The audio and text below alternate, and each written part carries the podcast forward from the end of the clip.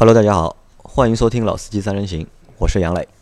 大家好，我是群友小顾啊。小顾，你是在一群还是在二群？一群，一群。那一群的话，应该是我们老听众了吧？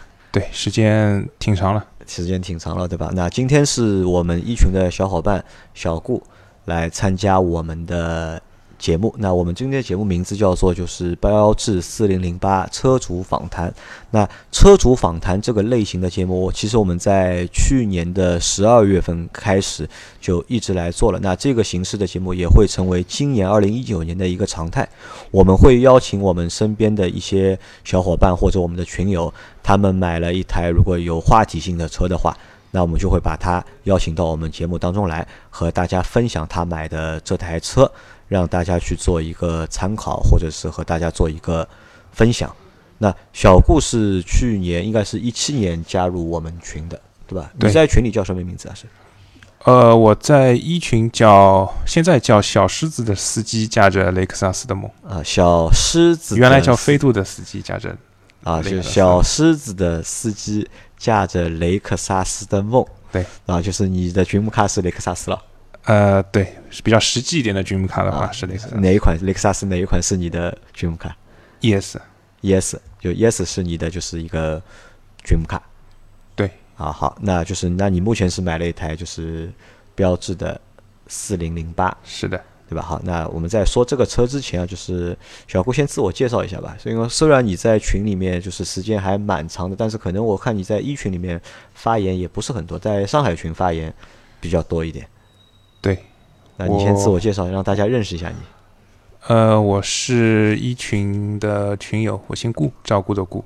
呃，加一群的时间也比较长了，是从一七年十月份开始。应该大家对我是有印象的吧？就是虽然说话可能不是特别多，但是如果是老的群友的话，大家应该还是比较熟悉的。啊，小顾是上海人，对吧？然后今年是三十不到，十。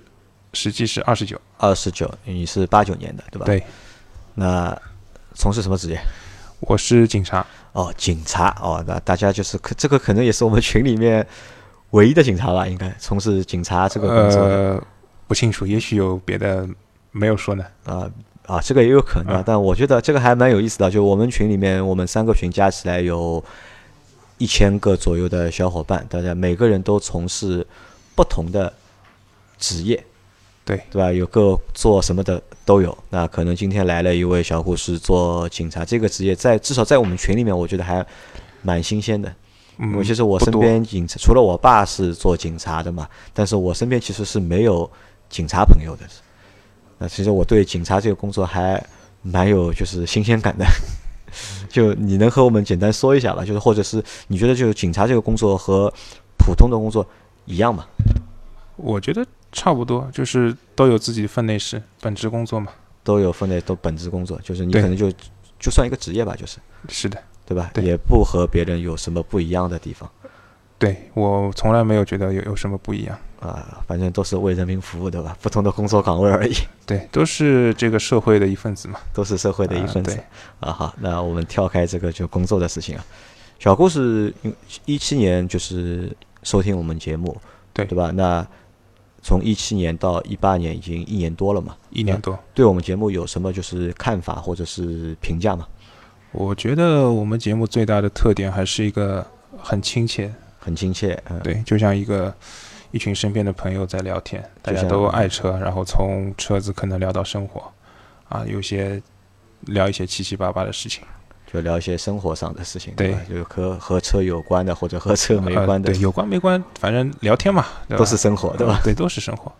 那这个也是什么呢？就我觉得，就是小顾也说出了，就是我们在做节目的时候的我们内心的一个声音啊，就是其实我们会把我们每一个听众都当做是我们的朋友，我不会把你们当仅仅当做是听众，我会把大家就是。当做是我们的朋友，我会从朋友的角度去和大家去做这个节目，或者去聊这个天。那听到这里啊，就是还是希望大家能够帮我们，就是节目点赞、评论和转发。我们在上周的两期节目，我们的评论都超过了一百，那这个也是大家就是给我们的一个支持。小顾有给我们节目评论过吗？呃，有，尤其是前两期节目里提到这个评论的事情以后啊，特地去评论啊，然后点赞啊，可能对于平台来说，评论是流量很很重要的一个。对，因为对对平台来说，节目的评论是他们作为就是看这个节目的就是一个活跃度好不好，然后节目质量高不高的一个就是标准。因为平台它不会花时间去听我们的节目嘛，因为因为节目太多了，它不可能每期节目都去听嘛，它就看一个实际的一个数据嘛，呃，播放数、一个点赞数和一个评论数。如果我们的播放数高、评论数高和点赞数高的话，那节目就会平台就会给我们加权，加权之后就是我可能会给更多的人去推荐我们的节目，因为小顾应该是平台推荐我们的节目对才发现我们在首页上推荐，因为那那段时间 我是收听汽车类的节目比较多，尤其是音频类的节目，因为我我的习惯是在开车的时候一定要听一点什么东西，那就在平台上找了很多各种各样汽车类的节目，于是突然有一天，就是平台上有一个猜你喜欢的一个栏目，他就给我推荐了我们这个当时是老司机老司三人行，机三人行，嗯。对，然后我点进来听了以后就发现还不错，还不错，就合你的胃口，对吧？很合我的胃口。持续关注，就一直到现在。对，呃，包括来参加我们的节目，对吧？那我觉得就是能够来参加我们节目，就是已经说明就是喜欢我们节目到了就是一定的程度了，已经，对吧？一是喜欢嘛，二是就是也也希望能够，因为我们节目一直闹。闹节目或闹人荒，对吧？就节目一直不够，对吧？也是对我们就是节目的一种支持，一种支持对对对，啊。那感谢你的支持，啊，我们也就是欢迎就是全国各地的小伙伴，如果你们有机会来上海的话，如果你们有故事、有话题想和我们的朋友分享的话，那欢迎大家来参加我们的节目，因为我们节目叫 Auto B B B，对吧？其实 Auto B B 还有一个中文名字叫什么？叫汽车大家谈。就是我其实是希望做一个，就是能够让更多人参与进来的一个汽车自媒体。然后我想让大家能够就是有更多的人发更多的声音，和我们分享更多不同的东西。那这个也是我们节目的一个宗旨。好，那我们就前面都是废话，然后回到就是这集的一个主题啊。那前面我们说到的就是小顾换了一台标致的四零零八。那你在换这台车之前开的是什么车？开的是一辆本田飞度呃，一款的手动手动型那神车了，神车飞度，啊，神车的前一代，神车的爸爸神车的爸爸，对吧？啊，那这个车开下来感觉怎么样？感觉就是是呃表现出来的就是它符合它这个价位也好，符合我对它的预期也好，呃，那你那台车开了多久了？开了六年多，六年多，啊开的时间还蛮长的，就一共开了多少公里啊？六年多，十万出头点。十万出头啊，那算一个比较高的一个公，还正常，就是一年大概两万不到嘛，就嗯，因为我这台车主要是上下班通勤，就上下班代步，对，然后因为上下班距离啊还算挺远的，来回一趟四十公里。四十哦，那还蛮远。然后，嗯，之前和我现在的老婆谈恋爱的时候，要开的多一点。嗯，之前单身的时候就每天上班下班这样子，所以应该算比较多，那也不算特别多吧。那那台老飞度开了六年，就是给你留下哪些印象？我们就你可以帮他取几个就是标签嘛。第一个是动力水平，在它这个级别里面是属于好的。就在同级别里面，就是它的动力水平不错，对吧？呃，第二个是空间是很大的，也是同级别里面空间比当较大的然是同。级别里面，因为我那一代飞度是有魔术座椅的，现在的 GK 五好像减配了吧？啊，减配了，对，嗯，我那个魔术座椅用过，用过两三次，是很方便。很方便，对吧？对然后整个车的话，隔音就不要谈了，就不要想了，没有隔音，呃，隔音不好，对吧？嗯、跟敞篷车差不多。呃 差不多啊。那这算个缺点，对吧？缺 点对那，好的优点还有什么？就好的车呢因为优点他们都说就是日本车的就是质量稳定性非常高嘛。那你这台车怎么样？对我那个时候的本田的质量稳定性还是很高的，就是六年间没有出过任何事情，没有出过没有坏过，对没有坏过对。因为对我们一群也有一位小伙伴大肚猫，是吧？他也有一台，就是对。当时当时我进群的时候就认识他了，啊因为他我因为他一直就抱怨嘛，这个车开了那么多年了，对吧？除了会换玻璃水，对吧？其他的什么都不会。对，而且而且他也一直想就是把他那台飞度换掉，但由于那台飞度一直没有出问题，他老婆不愿意让他换车，对吧？对，可能有时候车的质量过好的话，可而且能也本田的车有一个很大的特点，就是你把机盖打开的话，它里面是乱七八糟的，就机械感特别强。那你这个车不坏，你有的时候把机盖打开，反正你车也不坏，你也不会去注意这里是干嘛的啊，那里是干嘛的，嗯，对吧？就是说没有让车主长知识，对吧？啊，没有让车主长知长知识。对，啊，那这台车后面是最后是怎么处理的？最后是二手车卖掉了，二手车卖掉，卖了多少钱？卖了应该能卖三万八，但是因为当中出了一点时间上的时间差嘛，最后是三万七。三万七，呃，还可以啊，一台六年的车，手动挡的，对吧？十万公里，你买了多少钱那台车？车价是十万，车价是十万，啊，那还可以。那这个就是我觉得保值率还还蛮高的，还对，保值率应该说是可以了。可以了，对吧？因为我记得当时老倪好像有一台雨燕，也是开了，他开了四年吧，应该开了四年，买来的时候也是十万多，但是卖掉的话好像三万多，好像是。那差不多吧。呃，因为它还是自动挡的，还是啊啊啊啊！对吧？可能比你这个还便宜一点。那你的那个保值率应该比他那台语言的保值率要要高一些。飞飞度好像是特别保值一点啊，不知道为什么啊，因为可能是因为神车的啊关，系有，可能有可能。对？可能二手车就是，特别是手动挡的可能会比较好卖一点。那所以这个价格卖的仰加成，价格卖的还可以，我觉得。好，那你再把这台车卖掉之后，就要选车了嘛，对吧？对当时就是你的一个选车的一个逻辑是怎么样的？就换车的一个逻辑，为什么要换车？是因为哦时间开得太长，还是怎么样？换车我是原先就打算好结婚之后要换一台车，结婚之后要换台对，车，是一个人生的节点嘛。本来我这个有这个想法，然后结婚以后可能也面临将来有有孩子啊什么的，对于车内空间的要求也是有一点，因为你要加一个安全呃那个儿童座椅，那就对车内的空间有一点要求了。再加上自己本来也就是这个打算，所以在这个时间节点上就就想换车。那当时就是换车的时候预算大概在多少？预算的话，满打满算能有二十万，就满打满算二十万，就实在是撑，怎么说啊，到顶是二十万了。到顶二十万，就是你的预算的上限就是二十万，对，吧？能便宜的买到自己喜欢的，当然越低越好。啊好，那这这个这个事情其实还蛮难的，对吧？啊，对，花小钱办大事，在目前这个市场上，这这个概率还蛮低的。那当时就是你选的话，就是因为你之前开的是一台 A 零级的轿车，那你换的话，就是当时打算换的车型是什么？是还是轿车还是 SUV？因为你选的是 SUV 嘛，当时是准备就换 SUV 嘛？呃，第一的选项是 B 级轿车，B 级轿车，对，因为我从我个人角度，其实啊，虽然我现在买了这台标致四零零八，但是我对 SUV 是不太喜欢。不太喜欢。好，那先先不说 SUV，然后你还是想换轿车，然后想换一个 B 级车。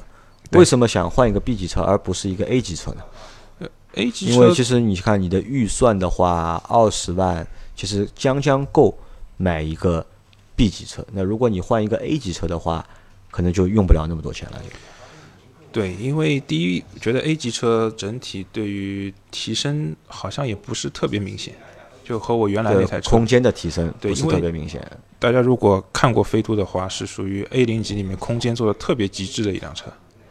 呃，我如果去换一辆 A 级车的话，好像感觉上也没有特别特别提升，而且你说装载能力，就是说你你你除了人坐的空间，你还有放东西的空间的话，甚至于绝大部分 A 级车还不如原来那台飞度。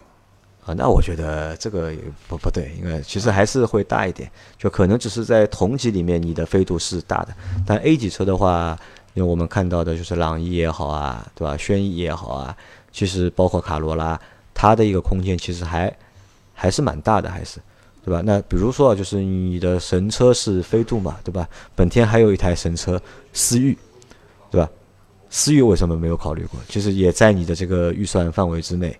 呃，思域第一是我不是不太想再换一辆本田，就不太就开了六年本田了，对对，不太想再开车的时候有一个 H 的标志对着你的那啊，那这个就和我们在之前做的那期节目一样，就是我们说到换车，对吧？老倪就觉得开奥迪开的时间长了，对吧？要换个口味，对吧？不想再换同品牌的车了。对，这你也是这个感觉，差不多。差不多。好，那这是一个。那二呢，就是品牌上面你考虑吧，因为前面我们只是看了就是车型吧，就是你想换一个就是 B 级的轿车。那品牌上呢？品牌上你有特别的要求吗？那个时候？品牌上，我个人除了大众以外，我都接受。就除了大众以外都接受。就你是大众黑？呃，我不黑，我从来不在任何场合或在别人面前黑大众。但是我自己掏钱的话，我就不买大众，就对大众无感。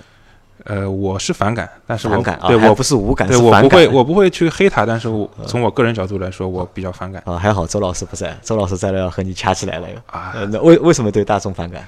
原因有很多，原因有很多，就是说两个简单一点的，就是说，第一，我当时在买这辆飞度的时候呢，我身边的家人极力的推荐我买，不是，他极力的推荐我买一辆你想不到的车，就是大众三千。啊，桑塔纳，桑塔纳三千啊，但是你知道那个时候我大学刚毕业，你觉得我开辆这个车，我实在是接受不了。当然那个时候也去看了，就大众的四 S 店也去跑了，结果给我印象不太好的就是店里销售的态度，态度啊，是我当时因为去错了，因为那个时候也不是很了解车，去的是一家进口大众店啊，然后我进去之后，我还没有说任何话，跑过来一个销售就他眼睛也不看你。跟我说，哎，我们这里是进口大众，啊，这个有点那个，对吧？啊，那我想啊，那算了，从此以后，反正当然还有很多各种各样的事情了。那其实啊，我们从我们在年轻的时候，在买车的这个过程当中啊，其实还碰到过蛮多次这样的就是冷遇。因为我之前也说过嘛，就我在我买第一台车的时候，当时我想买的一台车是别克英朗，就是前一代再前一代的就是别克英朗。当时我很喜欢那台车，因为我有一个好朋友，他有一台这个车，我觉得那个车非常好看，我很想买那个车。我去到店里面，我都和我老婆坐在这辆车里面了，就坐了五分钟了，没有人理我们，对吧？可能我老婆说，大概是他们看我们比较穷，可能买不起这个车，所以后来我们就没有选这个车。这个是很贵的车吗？当时看还蛮贵的，当时那个车大概是要十六七万。哦。当时那个车还算。对对对，我觉得算对对我来说已经其实算蛮贵了，因为当时我一个车的预算可能也就在十二万左右。当时去看那个车，其实已经有点贵了，已经。那可能那个时候我穿的也比较，因为我到现在其实穿的也比较邋遢，就一看就没钱的嘛，年纪又小嘛，对吧？和我老婆两个两屌丝嘛，对吧？可能别人觉得两个屌丝可能买不起这个车嘛，可能就没有接待我们。那这个其实其实这样的故事啊还蛮多的，包括就是我们近两年。就近两年，我去本田的店，不管是东本也好，还是广本也好，我都觉得里面的销售的态度都比较差。对，其实我是一个对于态度不太追求的人，就是有反而有的时候，如果你过度服务的话，我是会反感的。过度服务你会反感？对，有就像你一个销售，如果我进店，我在看你在边上特别烦，不停的在给我介绍，不停的在问我问题，我是会反感的。但是。连我都觉得说这个店的态度，如果说很不好，让我不舒服的话，那我根本就不考虑这个这个品牌了。那前面品牌说到就是你不喜欢大众，那你国产车你能接受吗？就是自主品牌，可以，可以接受，可以接受。你有考虑过吗？那个时候？呃，没有，因为自主品牌，就品牌你能接受，但是没有你没有你考虑的车型。对，对，因为自主品牌他们的战略还是偏向 SUV 比较多一点。啊，当时因为你决定是想买轿车，对吧？所以就没有考虑太多 SUV 的对的车型。那当时你如果 B 级车的，我想一下，B 级车你二十万以内的一个预算，那你能考虑的无非就是凯美瑞，丰田的凯美瑞，对吧？可以，然后雅阁也这两辆车二十万将将够，对吧？对。然后别克的君威够的，可以买。对。雪佛兰的迈锐宝。对，呃，也可以买，对吧？马自达的阿特兹，阿特兹也可以买，对吧？这些车你看中几台？我唯一看中的是凯美瑞，唯一看中是凯美瑞。对啊，为什么看中的是凯美瑞？凯美瑞整个调性就是说，从车辆，因为我是很看重车辆外观和内饰的，尤其是车内氛围的这个啊，感觉你很吃这个就是设计，对吧？对，比重就是我在选车的时候，因为你这个价位，你不可能要求它面面俱到。那从比重上来讲，我希望我选的车就是说更加注重这个方面一点。就是你看颜值对吧？就是车的外观的设计或者是比较内饰的设计要优于就是动力啊，或者是操控。动力操控，我希望这辆车给我的是六十分，最多七十分。那如果它一辆车的动力操控达到九十分，那势必它在别的方面就要有下降。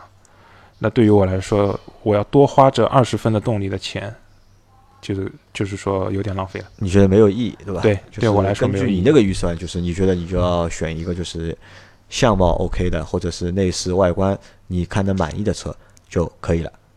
对，差不多就这个意啊，那个时候就是凯美瑞是你看得中的，嗯那，那最后为什么没有选呢？去试了吗？那个车试了去试了啊、最直接的原因还是价格吧。价格对，凯美瑞的价格太坚挺了。太坚那个时候我记得是去年的五月份的时候，它当时上市半年时间，那么我去试试了以后呢，跟销售谈价格，最后是二十四万多，二十四万多呃，，销售也明确表示这个车厂家是不允许有任何降价的，他最多送你一两次保养，在他店里给你送一两次保养。那么我想啊，行，那我想等到年底，年底的话，可能它上市一年会不会有点什么优惠？结果到我买车之前，我又去了一次，然后那个销售跟我说还是没有优惠，还是没有优惠啊，他卖的比较好啊，对，卖的好。他说销售的意思是我们这代产品力特别强。产品力特别强。那我我当时我就问他是就是不愁卖的意思是吧？那销售朝我笑一笑啊，，其实其实嘛，的确是嘛，因为其实，在那些不愁卖的车啊，就是日本车，我觉得丰田还蛮会玩这一套东西的。比如说你凯美瑞的，就是我不知道具体能够优惠多少，从你的角度好像了解到是没有优惠对吧？或者是优惠的比较少，对对吧？包括就是丰田的汉兰达，到现在好像还在加价，加价买，要买它那个就是装潢包嘛，可能他们丰田玩这套玩的还比较好一点，对吧？那这个价格，因为凯美瑞超出了你的一个就是预算的范围，那你没有选。那雅雅阁你去试过？雅阁也去试过了，因为去那次去做保养的时候顺便看了一下。呃，其他不说，就光从车的角度上来说吧，其他还好，但是我坐进去之后呢，就感觉坐着不舒服。坐着不舒服，就和你要的感觉不一样。呃，也对，一方面是来自于它整个车厢氛围，另外一方面就整个坐姿，包括它那张座椅。其实你要说让我说具体的点呢，我也说不出来。但是坐在就是不舒服。对坐在那里之后，我来回调那个座椅的调节，都没有找到一个能让我舒服开车的姿势。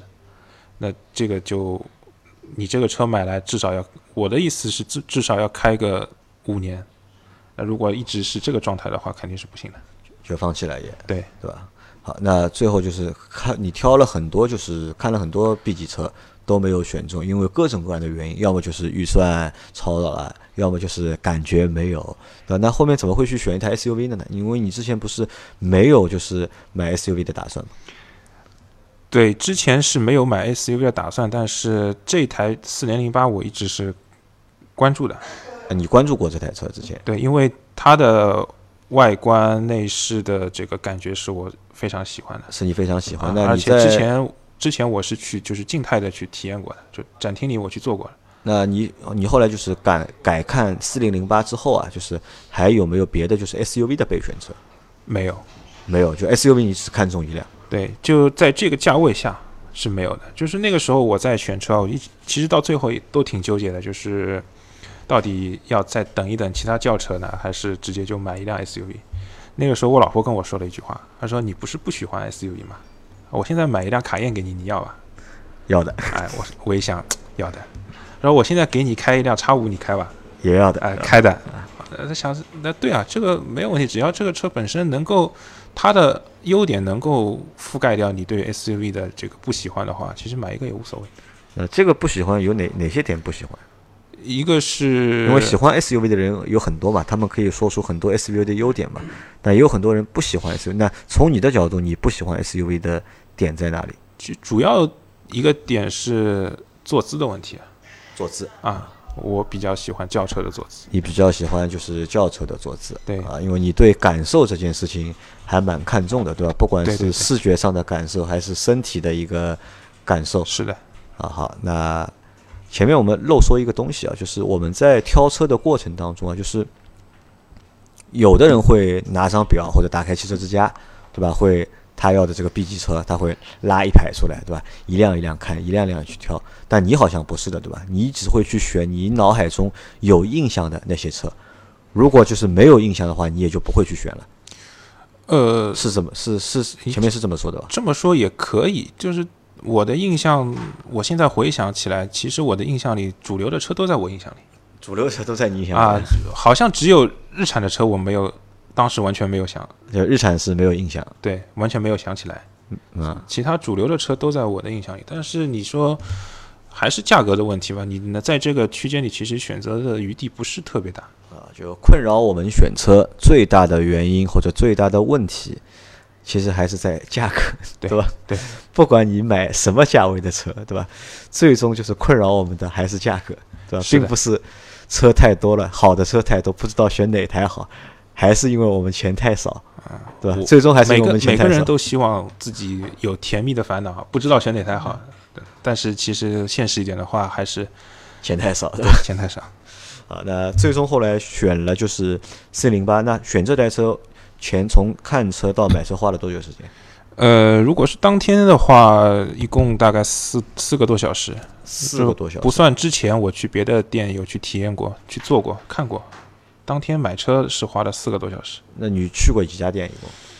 一共两家店，一共两家。理论上，我觉得应该都可能。我们先去一家店谈一下，对吧？谈一个价格，然后再换一家店，再去谈一个更低的一个优惠。你没有这样吗？呃，标志没有给我这个机会啊？为什么标志没有给你这个机会？因为标志好像没有很多店啊，店太少了，对吧？对，我是第一次去的那天是正好在外面有事情，那吃完中饭以后，我想没事情嘛，然后就跑到五角场那边的那家标志，那个也是比较老的一家店了。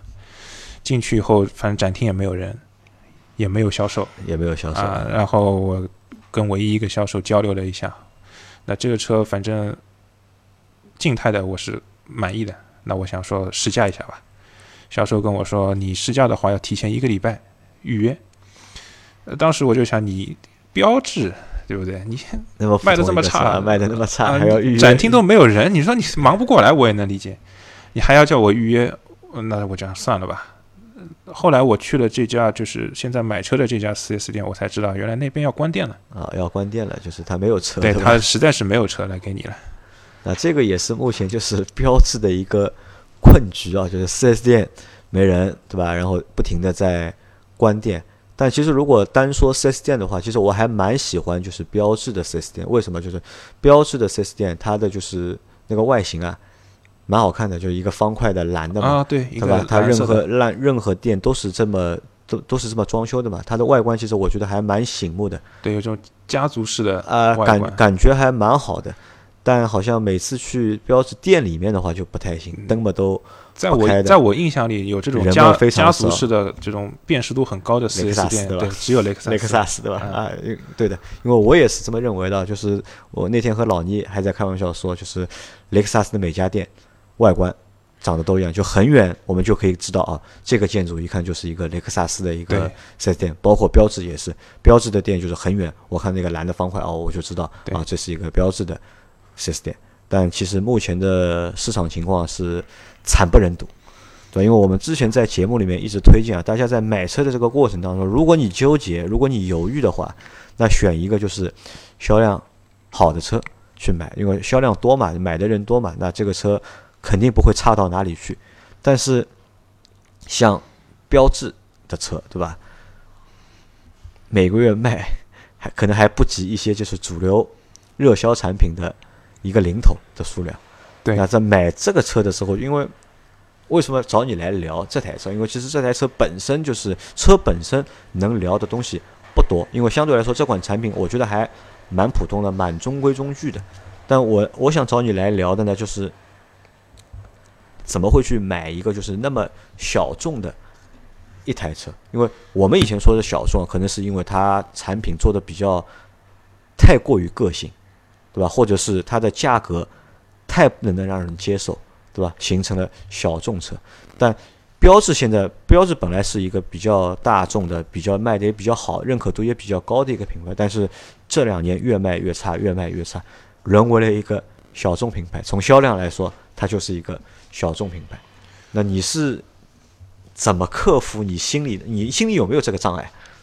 呃，没有，你没有。对，因为我买车是首先看自己的钱包，第二是看自己的需求，然后用我的需求去匹配这些车，有匹配度最高的话，我再去试。就你不会 care 这个品牌或者这个车型到底卖了多少，是不是热销的？你不会，你不会关心这个，对吧？对，我不太关注这个方面。啊，我觉得那你还蛮有主见的。呃，我觉得是知道自己看重什么，知道自己想要什么。那因为我们在群里，不管是在一群还是二群，还是在上海群，就是聊法国车的几率或者频次，我觉得还蛮高的。其实群里面还是有比较多的小伙伴是蛮喜欢法国车的，对对吧？对但是开法国车的小伙伴还蛮少的，对吧？这个也是一个就是目前就是法国车的一个问题啊，就是有人喜欢，喜欢人也蛮多，有群众基础，但是实际购买的用户都比较少。对吧？当然，我们也不分析到底原因在哪里啊，这个这这个是我们可以放到别的节目去讨论。那你买了这台车之后，就是你来和我们直接来分享一下，就是这台车给你的感觉怎么样？这台车给我的感觉就是，还是那句话，它符合第一符合我的需要，符合你的需要。第二也符合它这个价位能够表现出来的一些特点。就这个价位能够表现来出的东西，对吧？你觉得就是该做的都做到了，该做的都那有些出彩的地方，他也做的挺好。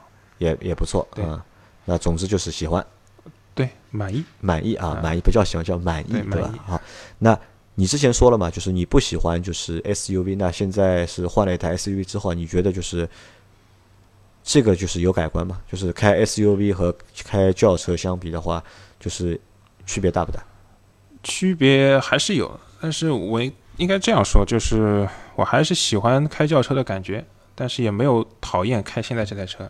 那如果下次再换一台车的话，我还是会从轿车的角度去考虑。还是会先考虑轿车，对，对吧？好好，那就是其实你开 SUV，我觉得也 OK，对吧？没有你想没有没有排斥，至少对，没有特别排斥，就是说，因为原来其实也不是特别排斥啊。那你如果让我选，你喜欢和一般，你肯定会选喜欢。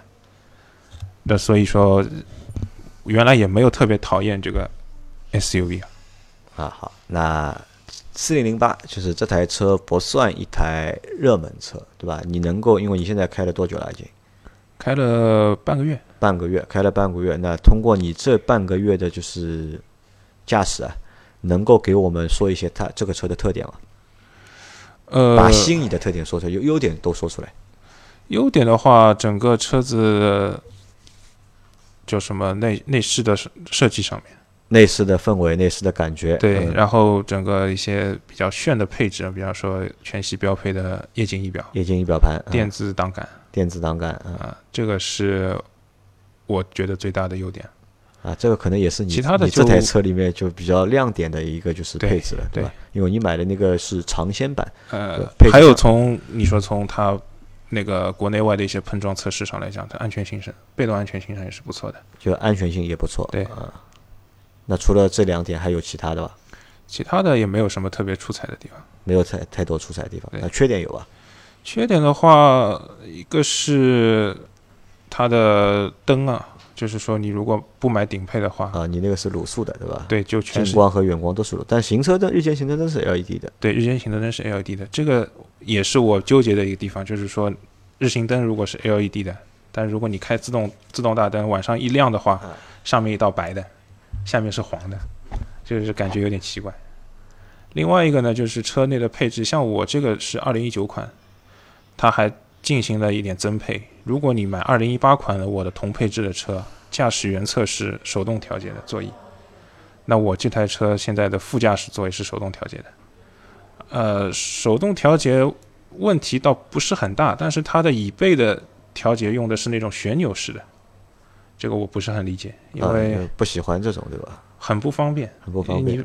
必须要把手伸到座椅和壁柱的那个间隙里面，而且不太好用力嘛，不太好用啊。不是很方便。那这个是什么？这个也是我觉得也是标志车的一个问题啊，就谈不上问题吧，算个缺点吧，就是它的配置啊，低配的车型配置相对来说比较低，和目前的主流的就是那些热销车型的配置相比的话，其实标志的车的配置都不高，就是在配置上很难有就是亮点，或者是很难有就是能够吸引那些就是对标志没有什么太大感觉，但是碍于就是预算啊，对吧？在选的过程中，因为你配置如果你不强的话，那可能用户对你就是没有太多的感觉。对，如果你不是像我这样特别去中意它的这个设计的话，其实这个车就没什么特点了嘛。实话实说，好像也没有必要特别为了为了，没有什么能让你特别去选这台车的点。啊，因为我看了一下，就是因为你这台车是十九万落地嘛，对吧？十九万落地的话，其实如果我们买其他品牌车的话，我可以买到很多配置比你高的车，比较丰富的，对对吧？对呃可以啊，因为你的那辆车就配置除了一个就是有一个无钥匙进入，对吧？对，然后无钥匙启动，全液晶的仪表盘，那全液晶仪表盘这算一个就是最最炫的一个配置，因为很多车你我们买到即使买到二十万的话，不一定能够就是有这个全液晶的仪表盘。那这个这个配置还是蛮就是唯一的，可能是你你那款车型里面啊，就是我觉得唯一的就一个亮点的一个配置了就。那你在买的过程当中啊，就是在最终买了这台车和在选的这个过程当中，你的家人给过你意见或者建议吗？呃，没有，就是我的家人呢，对于车其实不是太关心，不太关心。对就你选什么，他不是特别关心，他在乎有和没有。因为你前面和我说你爸爸是司机嘛，对对吧？那你爸司机，因为你爸应该是老司机了，应该对，那可能他对车可能有一套自己的就是理解和认知。那你在买车的时候，他不给你就是指导，或者是他不发表意见嘛？因为他是从三十年前开始开车到现在，那，并没有说很了解现在的车的情况，他有一些想法是比较比较老的比较老的，对吧？啊，所以以前的车是怎么样的？因为我的岳父啊就是一个驾驶员，啊就是老驾驶员，就是开了一辈子车了嘛。就是不同的单位，他都是做司机这个职业嘛。当我在买宝骏七三零的时候，他就和我说这个车不可以买，因为国产车他说质量不稳定嘛，就是修起来会很频繁嘛。以前的一些固有的想法，他们也没有说接受现在就是与时俱进啊，也没有这个就是思想还是比较老派一点，对吧对对那可能就是你在买的时候，身边人也没有给你。那你老婆呢？我老婆是，她是完全是属于只要有车就行了，有车就行，啊也没有要求。没有要求，就是你这辆车带她去看，她会说我坐着舒服不舒服。那如果说实在是她有什么点她特别不喜欢的，她会说。但一般来没有什么特别的要求。啊，因为我觉得女孩子选车可能在选车的过程中会对就是颜值或者外形的设计啊，或者内饰啊会比较看重。那可能你那台车就是标志的车，这一点我觉得还是蛮符合就是女孩子的就是在选车时候的这个要求的，还是对，所以也没有给你就是太多的反对，是的，是的，对吧？是。好，那这台车你买回来之后打算开多久？我现在想至少是五年，至少因为我当时买了两年的呃延保，这也是五年整车质保。五年的，那要开五年啊。那开五年的话，那我就觉得我有一个我有个想法啊，就是什么呢？就是你这台车配置买低了，那 我觉得你应该就是买一个高配的，应该啊、对，因为我听了之前的节目，就是你对于这些主动的科技配置对置，高级的配置。我觉得，因为我们已经换车了嘛，如果啊因为以前如果没有，如果以前没有这些配置，或者以前这些配置非常贵，那可能就是我们望而却步。但其实现在这些配置都普及的蛮好，然后价格也变低了。那可能我觉得我们在在换车时候，应该就是换一个就是高配的一个车型。呃，因为我是觉得，首先我原来那台飞度是什么都没有的，就连 ESP 都没有的，这是第一。第二呢，我觉得现在该有的也都有了，唯一的缺陷可能是没有 Auto Hold。没有 auto hold 的，对啊，因为这这是这个是鉴于就是你之前那台飞度配置过低，对吧？对。现在给你一个就是目前来看配置一般的车，你就觉得就是已经提已经提升了，已经。对，有有很多，你比方说像一些主动的安全配置啊，或者一些驾驶辅助啊，我对于这个呢，也不是特别追求。就像上一期节目讲的，你如果说在这个价位里有，我当然接受；啊，没有，你也不会强求。对我也不强求。啊，好的，那前面就是你和我们就分享了，就整一个就是换车和这台买了这台车之后，你对这台车的一个感受，对吧？因为其实我觉得你还是就是就从使用的角度或用途角度来说的话，你相对来说就是没有太多的需求。只是去满让这台车满足你一个就是上下班的一个代步或者日常使用就可以了。那你可能更看重的是这台车给你的一个感觉，或者你就是视觉上的和身体上的一个感觉，对吧？坐着舒服，对吧？看着舒服。是的。那我们如果给自己的车打分的话，就是因为我们可能买车之后买回来有很可能会喜欢，可能会一般感觉。可能会不喜欢，对吧？你给你目前的这台车打分，你可以打多少分？如果一百分满分的话，我想至少九十分吧。九十分。那当年买飞度的时候，当年买当年买飞度的时候是这样，我没有对车有很大的概念，对对车没有概念。当然买完以后，在使用了一年两年之后，我也基本上能达到八十五到九十分的样子。那如果再给你一台飞度的话，你能够给给飞度打几分？你是说按照我现在的，按照你现在的就是这个就是需求，从车现在的标准，从车本身的角度上来说，如果是一辆手动挡的飞度的话，可能六十分，六十分。那如果是一辆自动挡的话，也可能也能到八十分，也能到八十分。对，这个自你还蛮看重自动挡这个东西的，对吧？主要是不想再不想再开手动挡，在上海这个上下班的就太堵了，开手动挡太累了，对吧？是的。好的，那我们节目到这里就差不多了，我们也做了将近四十分钟啊。就在这里呢，我想和大家说的是什么呢？就是我们在买车或者选车的过程当中，就是如果预算有限，就是如果预算有限，就是我们可以学一下，就是小顾的这个选法，就是因为他知道嘛，就因为只有这些预算，可能就是这部分好了，那那部分。